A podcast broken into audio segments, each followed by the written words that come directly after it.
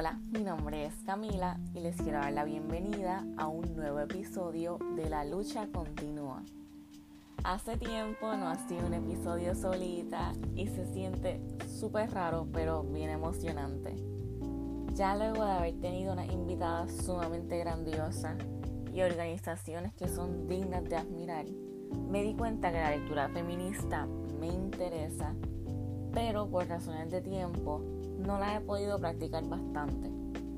Desde que tuve mi podcast A Juntas Somos Más y este tema fue uno importante, Steffi me inspiró a utilizar las recomendaciones de libros que nos dio y me hizo leer uno que mencionó.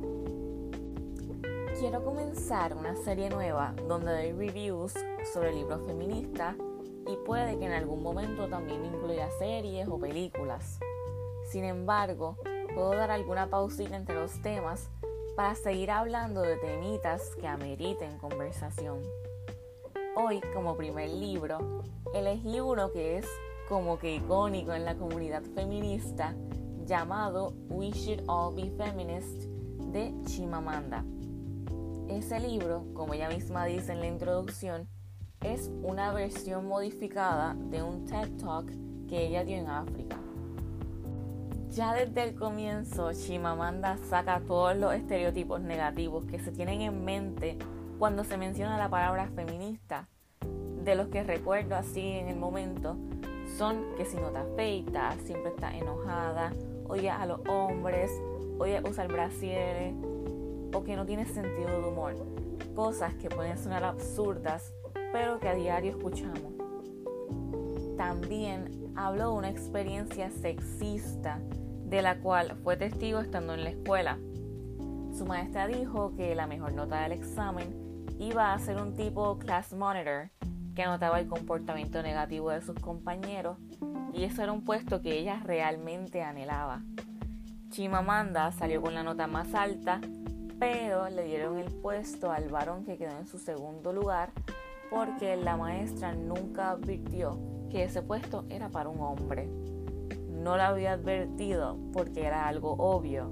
O sea, ¿cómo vamos a poner a una mujer en una posición de poder? Por favor. Chimamanda expresó que ese suceso la dejó marcada, así como cuando uno es dress coded o es víctima de alguna experiencia machista escolar.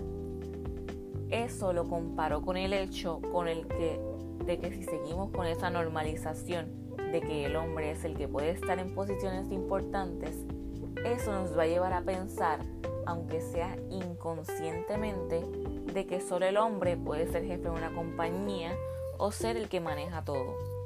Un tema que estuvo tocando bastante es del enojo en la mujer, que la mujer no se puede enojar porque siempre piensan que está loca o está exagerando, pero ese carácter agresivo o fuerte se lo aplauden al hombre.